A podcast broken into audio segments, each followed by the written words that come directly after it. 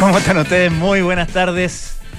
Bienvenidos a Aire Fresco de Día, lunes 14 de febrero. Les habla Francisco Aravena, el sucedáneo oficial. sucedáneo, ¿no?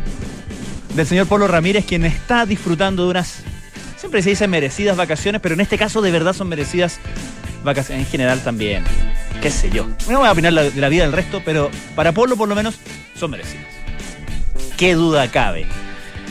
Nos escuchan, por supuesto, ustedes ya lo saben, en diferentes frecuencias, el 89.7, la frecuencia histórica, ocupada en la prehistoria, justamente por esa gran radio galaxia, con Padre Chris, Mary Rogers, Leo Caprile, Osandón Hill, ¿quién más? Bien, 89.7 en Santiago. Pirincho Cárcamo está en la galaxia también. La 89.7 en Santiago, en el 104.1 de la frecuencia modulada, en Valparaíso el 90.1 FM en Concepción, el 99.7 FM en Puerto Montt. Y donde sea que ustedes se encuentren, en cualquier parte, cualquier rincón, rincón perdón, del mundo iluminado, es decir, con una rayita de internet siquiera, en Duna.cl nos pueden seguir tanto la señal de audio y ya si son masoquistas, también video. Claro, le gusta asomarse a la gente. ¿eh? Antes había un misterio, ya no. Ahora está todo ahí en pantalla, rodeados de pantallas. Antes, cuando Julio Jung hacía el radioteatro de Tarzán, la gente creía, creía que Julio Jung era como Johnny Weissmiller, el Tarzán original. Luego lo conoció. Tiene otras virtudes el caballero, por cierto, gran actor. Bien, recuerden que además nuestros programas los pueden escuchar en vivo a través de nuestros, eh, no solamente nuestros diales, también en el canal 665 de BTR, en nuestra app especialmente dedicada que corre fantástico, la app de Radio Duna.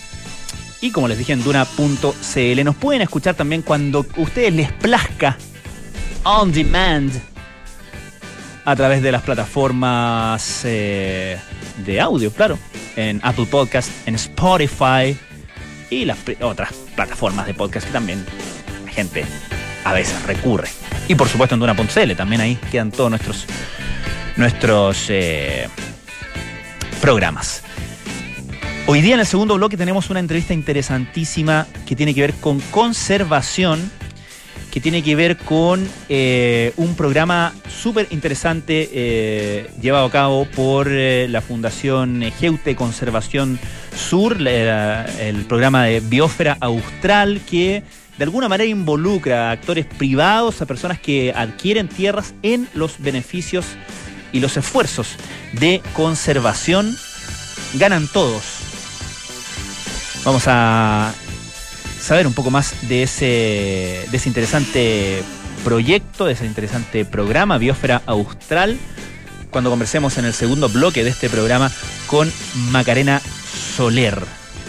Pero partamos hablando del corazón, ¿no? Ineludible, hoy día, lunes 14 de febrero, ineludible hablar del corazón. Claro. ¿Nos ponemos románticos? No.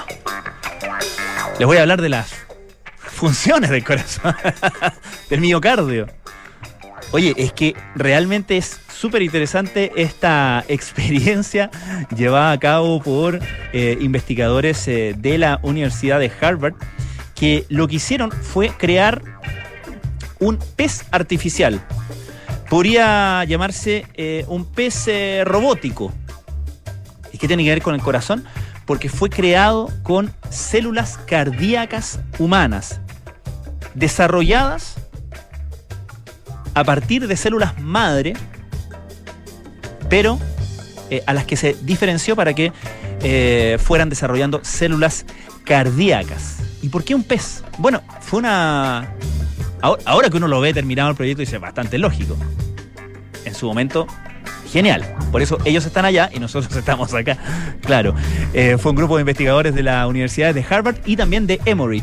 Em, ¿Y qué, es lo que, sucedió? Eh, construyeron este, este pez eh, artificial em, y en la cola, que es lo importante, pusieron estas, eh, estas células diferenciadas a partir de células madre, diferenciadas para que fueran células cardíacas humanas, y las pusieron en el clásico funcionamiento del corazón. Mientras unas se contraen, las otras se relajan y mientras el otro lado de la cola, por así decirlo, se contrae, el otro lado se relaja.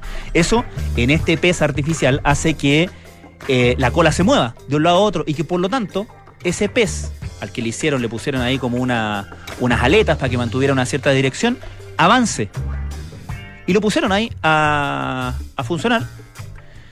Porque dicen, si podemos ver bien en acción cómo interactúan estas, eh, estas células cardíacas, podemos entender más de la fisiología eh, del corazón. Como les dije, la cola es la, es la parte importante. Es una cola flexible, cubierta con células de músculo cardíaco, con, particularmente con cardiomiocitos. Como les dije, cuando uno se contrae, el otro lado se, relaja y viceversa, y por lo tanto eso va generando el movimiento de esta, de esta cola que tiene em, dos capas de células musculares que se activan continuamente entre sí. Por lo tanto, eh, genera un propio, como un sistema energético en sí mismo. Se van retroalimentando. Eh, y con eso, además, eh, pueden ir, eh, y, la idea era seguir como monitoreando su actividad y por lo tanto le instalaron un mecanismo muy simple, dicen, similar al de un marcapasos que iba regulando de manera autónoma la frecuencia y el ritmo de estas contracciones para que la cola tuviera el movimiento adecuado y que por lo tanto impulsara al pez en el agua. Por lo tanto, así, sin ningún otro aporte, eh, el pez que fueron más de uno, en realidad fueron varios como prototipos que diseñaron, eh, pudieron andar solitos durante más de 100 días. Y además, y esto es muy interesante, igual que con los músculos cualquiera del cuerpo, mejoran con el ejercicio. De manera que la, la, la, natación, el avance del pez era mejor a medida que pasaba el tiempo. Dicen que llegaron a moverse en el agua a la misma velocidad que un pez cebra.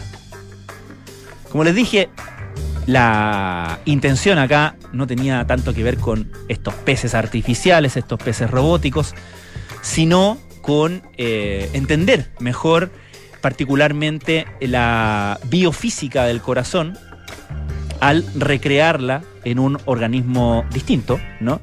Eh, y obviamente lo que está en el objetivo final de estos investigadores es el gran, una de las grandes eh, metas en esto, que es crear un corazón artificial que ocupe, que utilice, y existen los corazones artificiales desde luego, pero uno que utilice los mismos ingredientes orgánicos, o sea, que lo podamos hacer a partir de las células cardíacas. Interesante. Y eso es todo lo que quiero decir sobre el corazón en este día 14 de febrero. Bien. Vamos a algo de música, ¿te parece? Este es el señor Sting. All this time.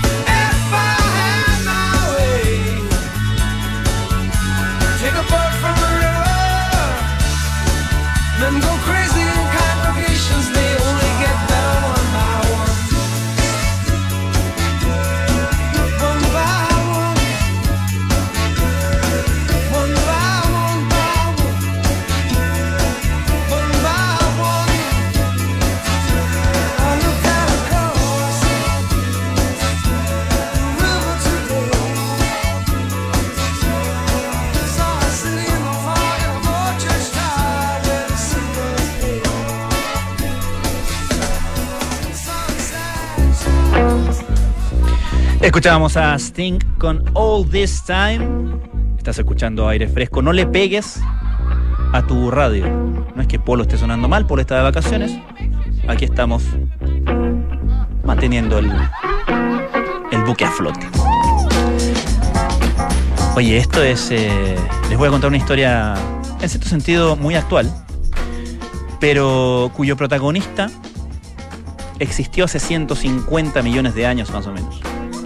Es actual porque tiene que ver con enfermedades respiratorias de, de, qué hemos estado preocupados los últimos dos años. Claro. Resulta que descubrieron la primera evidencia y describieron la primera evidencia de infección, de una infección respiratoria en un dinosaurio. Esto es eh, obra de principalmente de un investigador eh, que es director de paleontología del Museo de Dinosaurios de Great Plains en Malta, Montana, Estados Unidos, que se llama Cary Goodruff. Y él y su equipo examinaron un, em, fósil de dinosaurio que fue descubierto originalmente en 1990 y que llamaron Dolly. Estaba pensando, lo llamaron Dolly quizás antes que la oveja Dolly, ¿eh? porque la oveja Dolly de qué año será? 90 y algo, ¿cierto? Ahora, la razón por la cual le pusieron Dolly es la, no, no sé si la misma. Pero el, la homenajeada es la misma. Fue en honor a Dolly Parton. Dolly Parton. Claro, Montana ahí, tierra muy, muy country. Dolly Parton, hay que entender lo que es Dolly Parton en la cultura popular norteamericana. Otra cosa. Bueno, volviendo al tema del fósil, del dinosaurio, no es una referencia a la avanzada edad de la cantante. Eh, dicen que es eh, similar en apariencia al Diplodocus, que es otro herbívoro de cuello largo que vivió durante el Jurásico Superior. Y lo importante de este descubrimiento, de estos hallazgos, es que abren una dimensión completamente nueva en nuestra comprensión sobre las enfermedades que afectaban a los dinosaurios y además nos permiten aprender más sobre el sistema musculoesquelético de estos saurópodos. Bueno, vamos atrás 150 millones de años, este dinosaurio de cuello largo, en el suroeste de Montana, que la, historia cuenta, reconstruida a partir de este trabajo, que de repente empezó, no sé si hacía así la verdad, pero imaginemos, dolor de garganta, le empezó a doler la cabeza y, y empezó a experimentar dificultades para respirar. Ahora, ¿cómo ¿Cómo se dieron cuenta 150 millones de años después de que le había pasado esto a este fósil descubierto en 1990? Bueno, descubrieron en los huesos del cuello unos crecimientos grumosos que dicen pueden haber sido causadas por una infección por hongos que es similar, y esto es muy interesante, a las que se ven en las aves hoy en día. Esto según determinó este equipo que no solamente fue integrado por paleontólogos, sino que también integraba a veterinarios y otros especialistas en anatomía.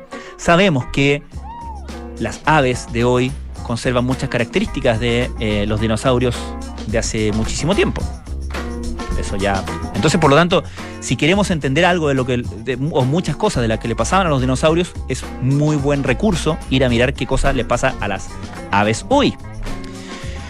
Dicen que estos eh, crecimientos eh, grumosos en, los huesos del cuello representan la primera evidencia de una infección respiratoria del, eh, del dinosaurio y, y, nos permiten aprender sobre la fisiología de estos fascinantes animales.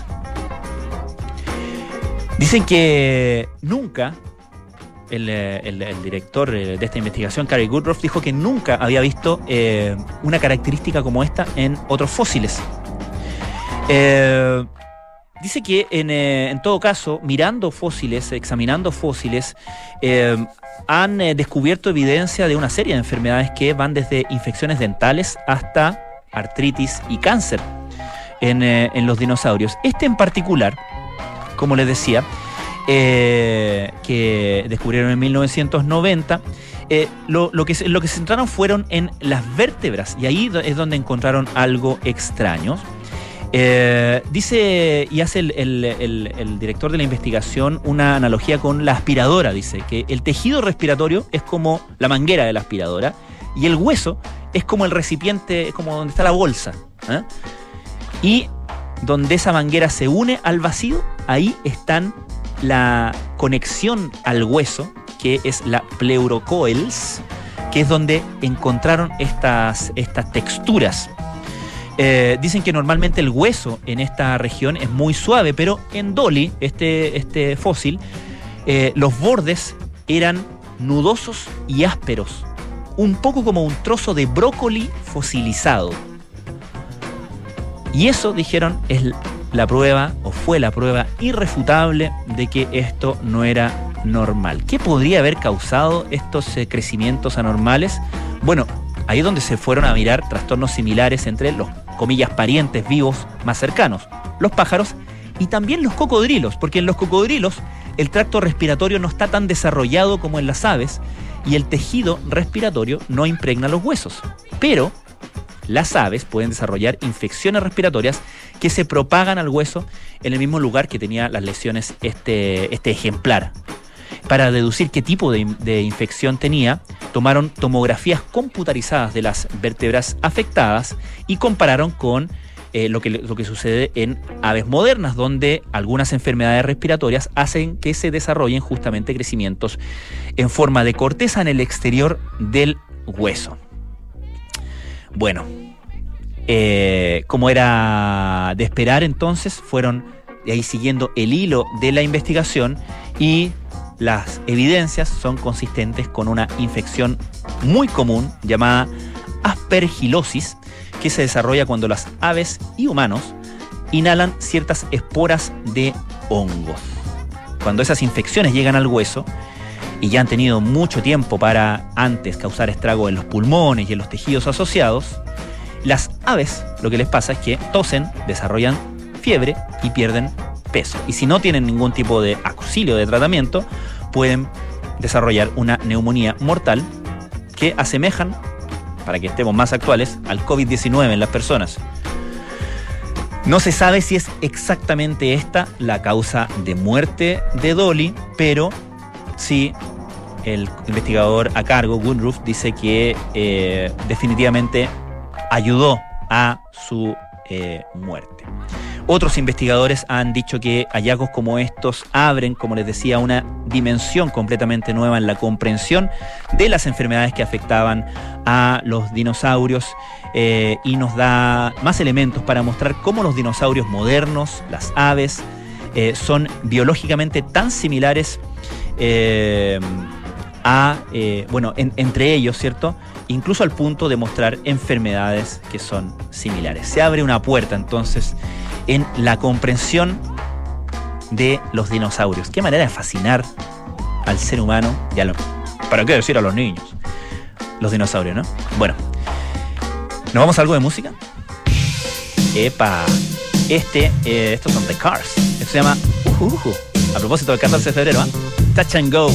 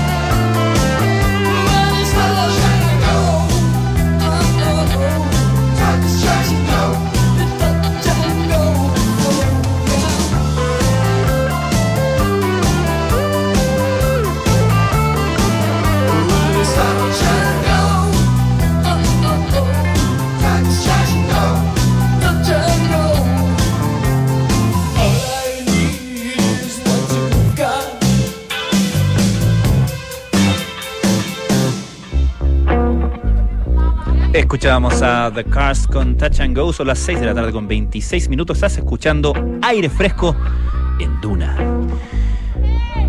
El mundo siguió con eh, muchísimo interés eh, toda la saga del lanzamiento, ¿cierto? Y, el despliegue del telescopio espacial James Webb, ¿cierto? Hace un par de semanas.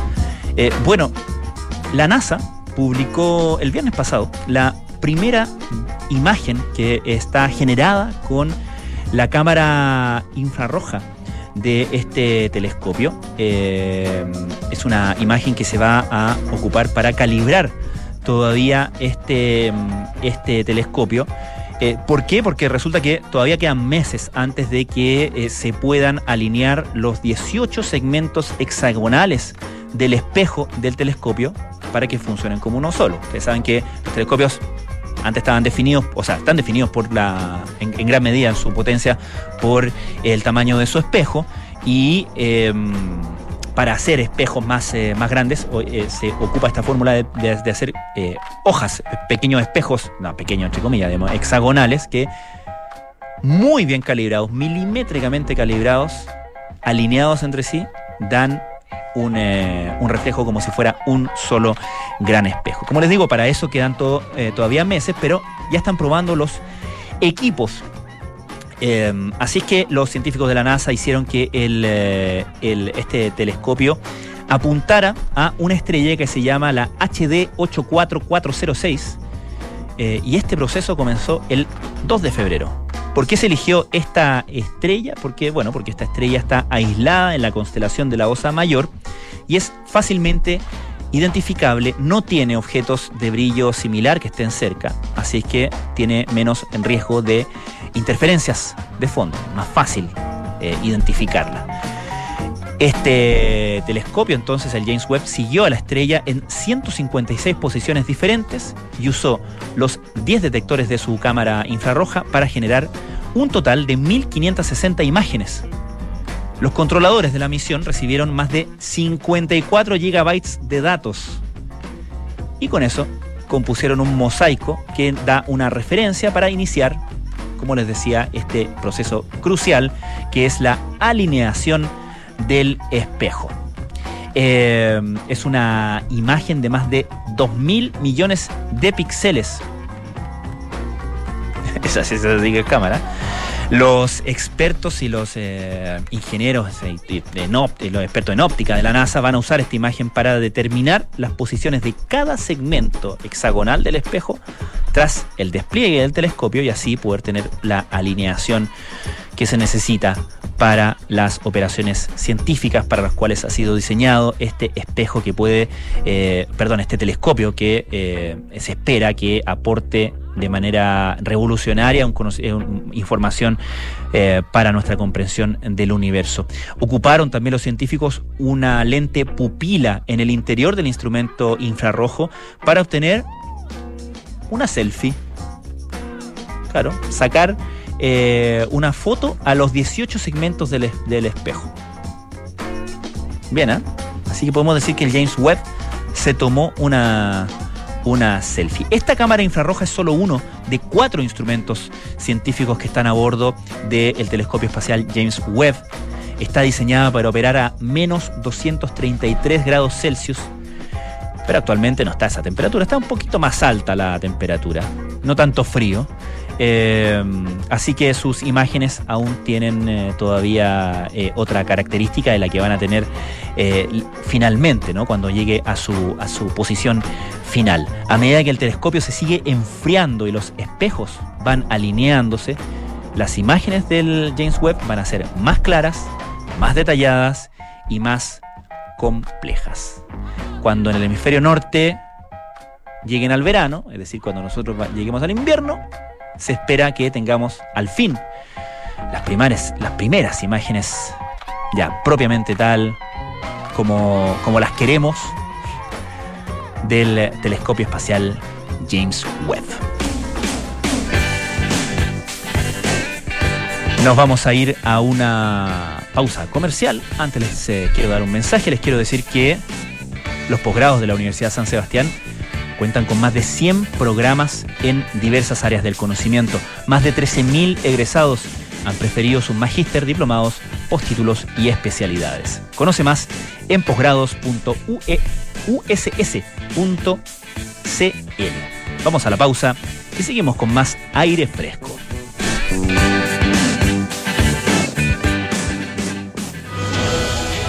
Posgrados de la Universidad de San Sebastián contamos con más de 100 programas en diversas áreas del conocimiento, como salud, ingeniería, educación y humanidades, además de convenios con destacadas universidades europeas que permiten obtener doble titulación. Más de 13.000 egresados han preferido nuestras especialidades, magíster, diplomados y postítulos. Conoce todos nuestros programas en postgrados.uss.cl. Postgrados USS, un grado más cerca de tus metas. Hola, mi amor. Hola. ¿Sabes qué hacen los carabineros abajo? Sí, entraron a robar al departamento de arriba el fin de semana. ¿Este fin de semana? Sí. Pero no supimos nada. No, ni nosotros, ni ellos, ni nadie. Se Ah. acaban de enterar recién cuando volvieron a la casa. Oh, Protege lo que más te importa con alarmas Berisur. Tu hogar monitoreado las 24 horas del día. Llama al 600-385-0003 o calcula online en berisur.cl. Activa Berisur. Activa tu tranquilidad. Estás en aire fresco con Francisco Aravena.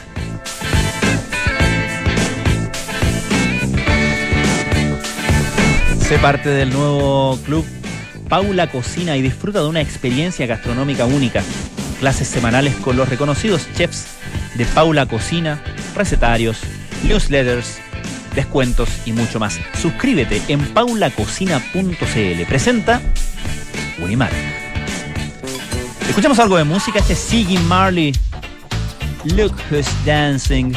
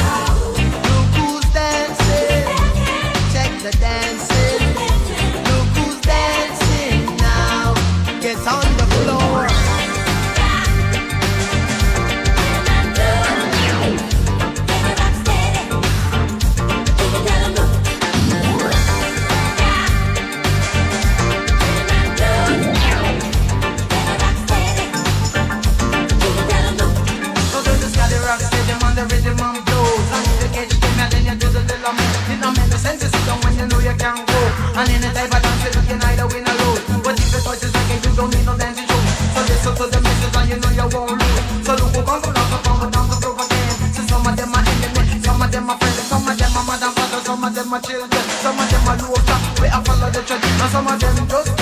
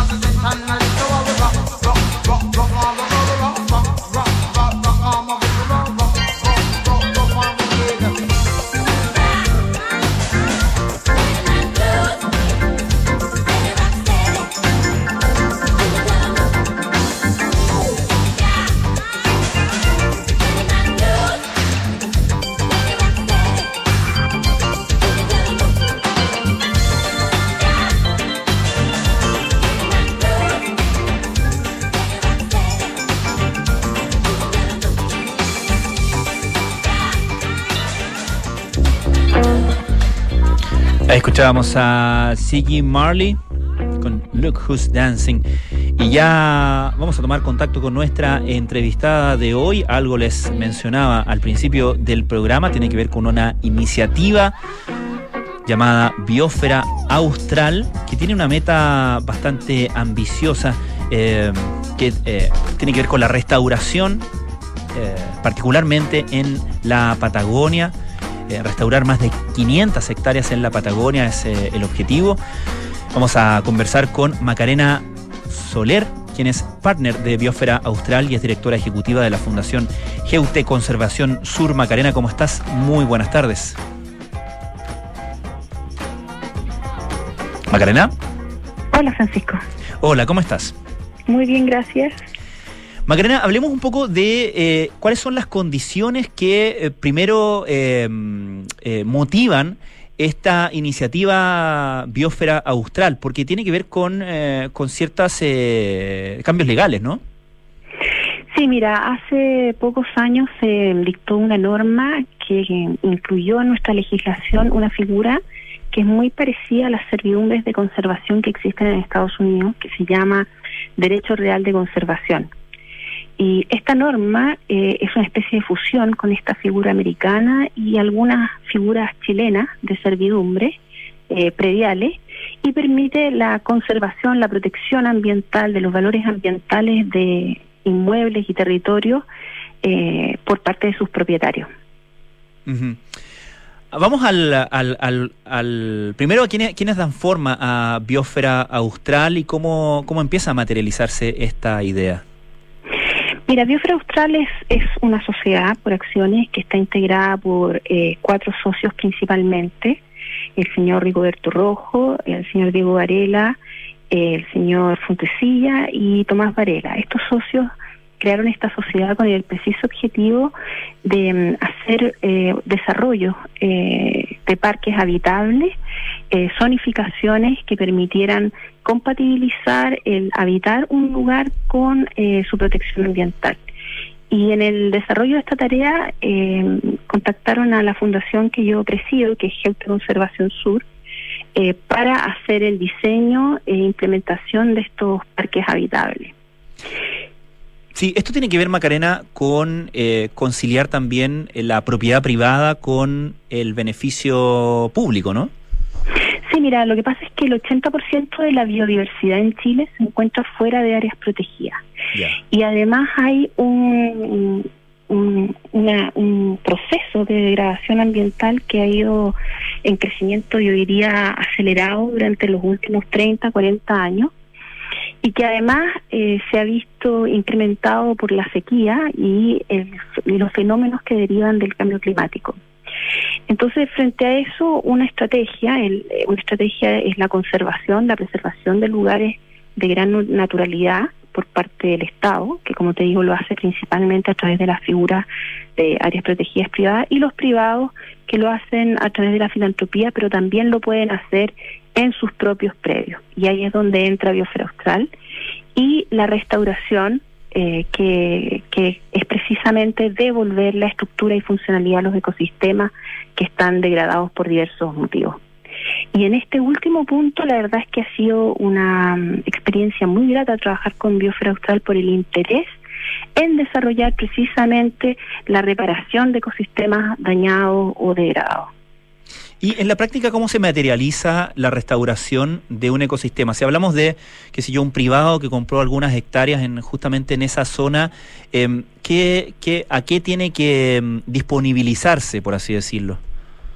Mira, eh, lo que hemos hecho, hem- hemos preparado planes de manejo de conservación y planes de manejo de restauración. Eh, los la restauración se puede hacer eh, de forma activa y pasiva. Eh, pasiva, por decirlo en términos simples, es dejar que el bosque vuelva a recolonizar y generar las condiciones para que eso suceda, como por ejemplo que no entre ganado a ramonear eh, los- los árboles más jóvenes Ajá. o las plantas más jóvenes.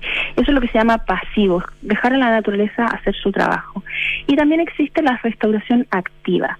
Y, en- y ahí es cuando uno le da una mano a la naturaleza para que eh, vuelva a haber eh, eh, un ecosistema biodiverso. Y una forma es, por ejemplo, plantar árboles. Eh, Biosfera Austral pretende en, el- en los próximos 10 años restaurar 10.000 hectáreas y el próximo año 500 hectáreas Mm.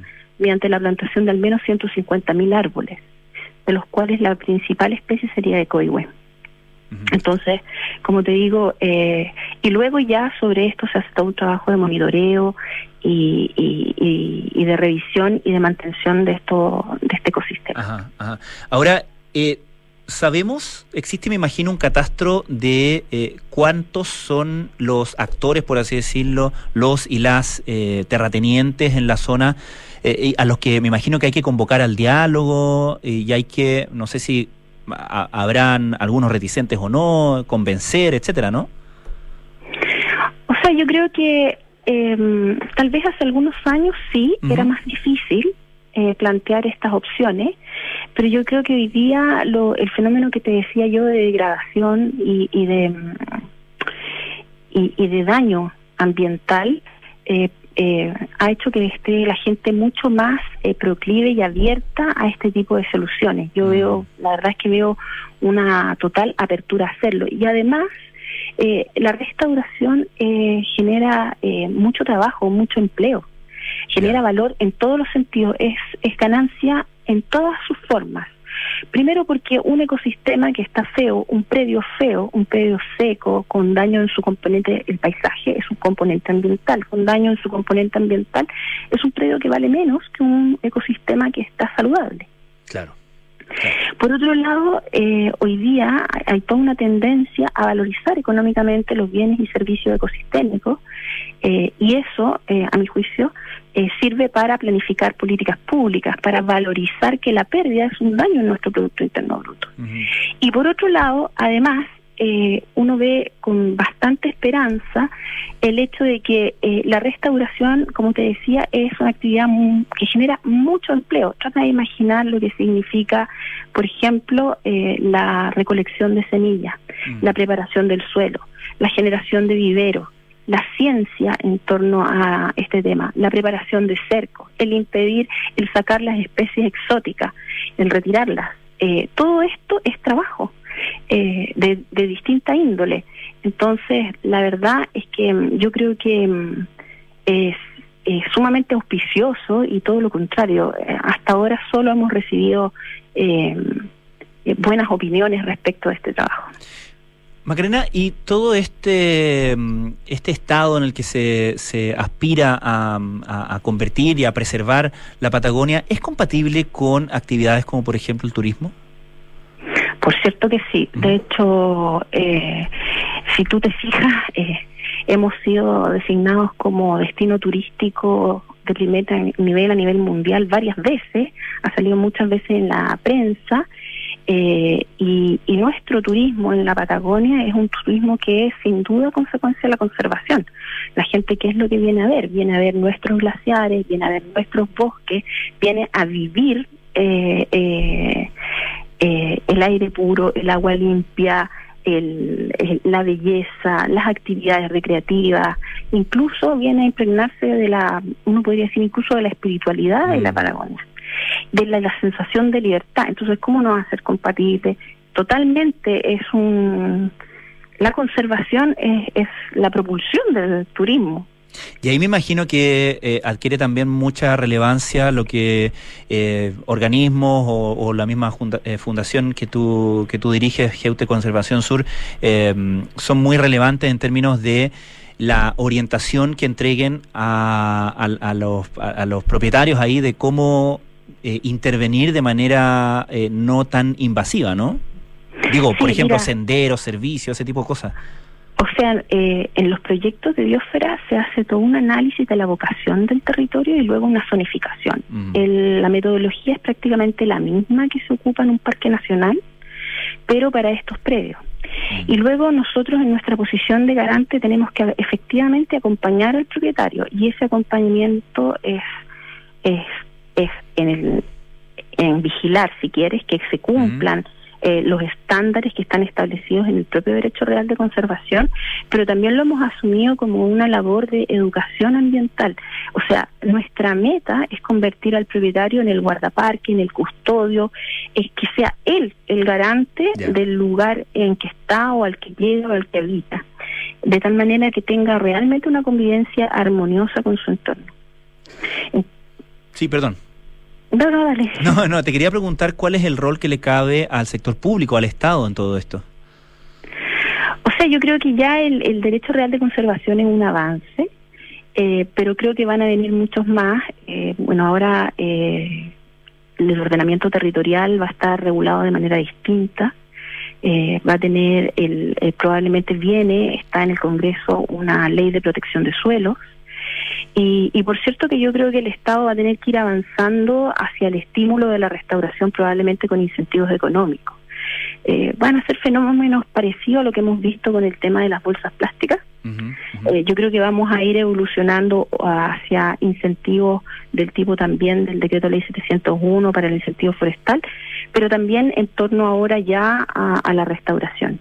O sea, creo que en los próximos años vamos a ver avances sustantivos en esta materia, porque como te digo, es una materia mm, eh, eh, sumamente necesaria y, mm, y es, es urgente en torno a la crisis climática y otros. Y en términos de sí, en términos legales, en términos del ordenamiento, eh, ¿qué tan protegida está la Patagonia? Eh, ¿Qué tanto se puede, por ejemplo, solamente por poner un ejemplo, eh, mm, condicionar o, o si se quiere controlar quien compra, por ejemplo, un terreno allí? Bueno, es que O, o para los fines que lo haga, ¿no? Más principalmente. Bueno, lo que pasa es que en la actualidad es, eh, las normas son las normas que, que hay, que son el decreto ley 3516 de subdivisión de la propiedad rústica eh, y, y algunas normas relativas a evaluación ambiental estratégica, planes reguladores intercomunales, etcétera. Eh, pero que son de difícil implementación en este momento precisamente porque eh, no ha habido una, una verdadera eh, política pública de protección de la ruralidad o de entender que la conservación eh, también eh, es un objetivo deseable. Entonces, creo que, como te digo, es, estas visiones van a ir cambiando y, y proyectos como el proyecto de Biosfera son verdaderamente vanguardistas y pioneros. Y probablemente van a ser referentes en, en materia de política pública en los próximos años, porque son proyectos que están completamente alineados con los objetivos de desarrollo sostenible y con y con las metas, las metas eh, nacionales en materia de, de obligaciones internacionales de cambio climático. Entonces yo veo que, como te digo, eh, lo veo bastante auspicioso en los próximos años. Macarena Soler, partner de Biosfera Austral, directora ejecutiva de la Fundación Geute Conservación Sur. Muchísimas gracias por esta conversación con Aire Fresco. No, muchísimas gracias a ti por invitarnos. Que, ten- que esté muy bien, mucha suerte. Listo, muchas gracias. Nosotros escuchamos a Bell and Sebastian. Esto se llama Amakuku.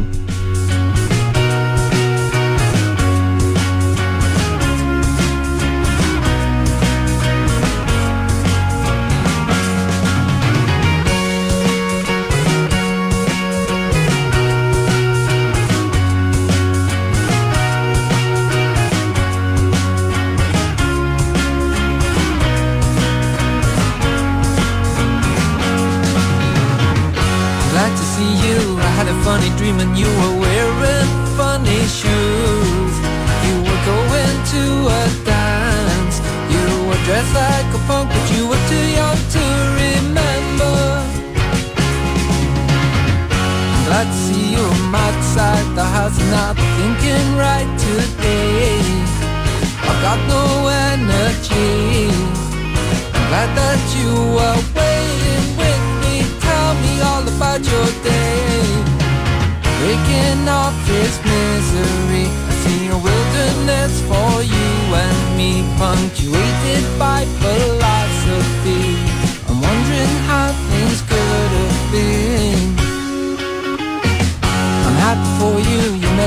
Me. I counted on your company.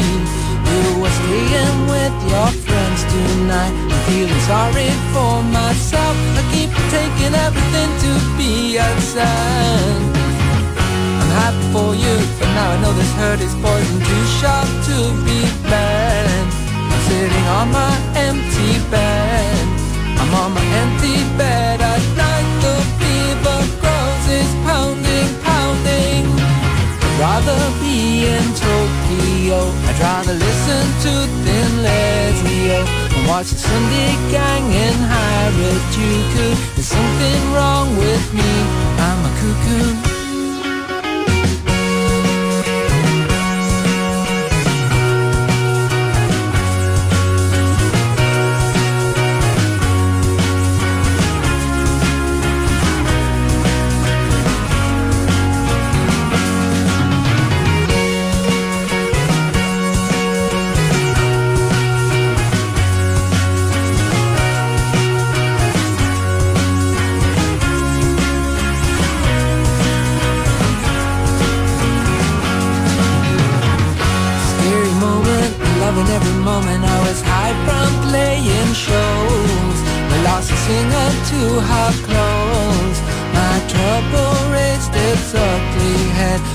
Was I was home in bed. I was a kid again.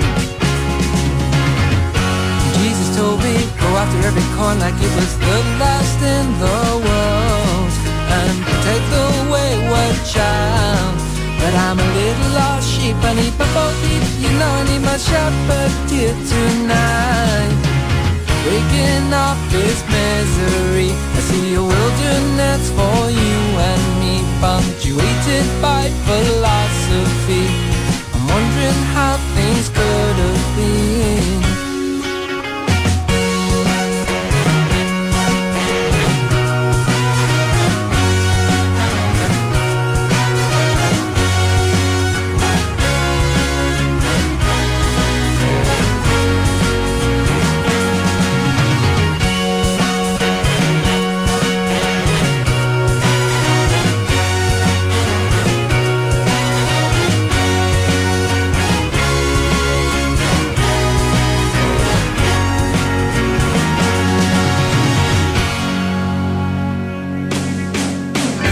Ahí escuchábamos a Bell and Sebastian con I'm a y nosotros despedimos el episodio de hoy, 14 de febrero de Aire Fresco.